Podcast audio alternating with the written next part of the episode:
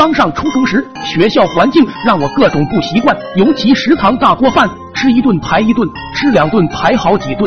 那天初中的方便屋又要改建，想解决只能到高中部，我才入学，自然找不到，只好鬼鬼祟祟跟在女高中生后面碰碰运气。等到了高中的方便屋，见他们往右走，我赶忙往左，这男左女右准错不了，随便找了个位置，直接就是王炸。可能过程实在太爽，嗓子里甚至发出一声销魂的叹息。声音刚出，我就发现不对味，咋突然变安静了？待我慢慢转头，就直接对上一双水灵灵的大眼珠子。我又站起来看看，果然这里除了我是雄的，其他全是雌的。这他丫的分明就进错战场了。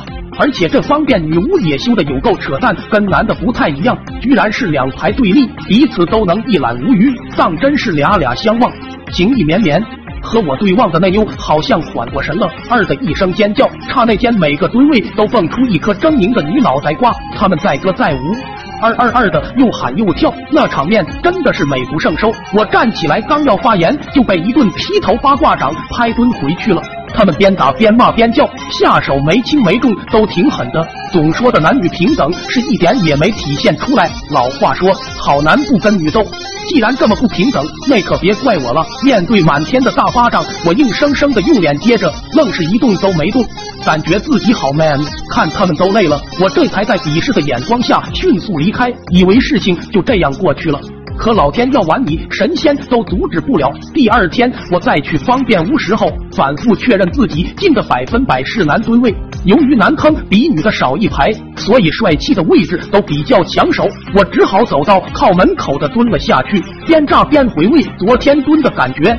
习惯的余光一瞥，差点没把我吓得魂飞魄散。大大的眼珠子何等熟悉，正是昨天第一个对望的妞。难道我特他妈又跑女蹲位来了？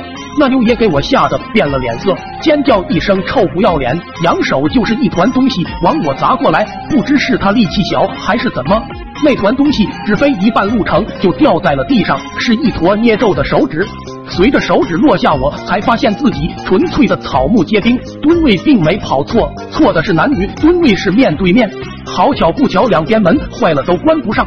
明白自己没错之后，顿时理直气壮起来，也不甘示弱的把手指砸了回去，挑衅的看着他，就差说一句：“我苦瓜就蹲这，你过来啊！”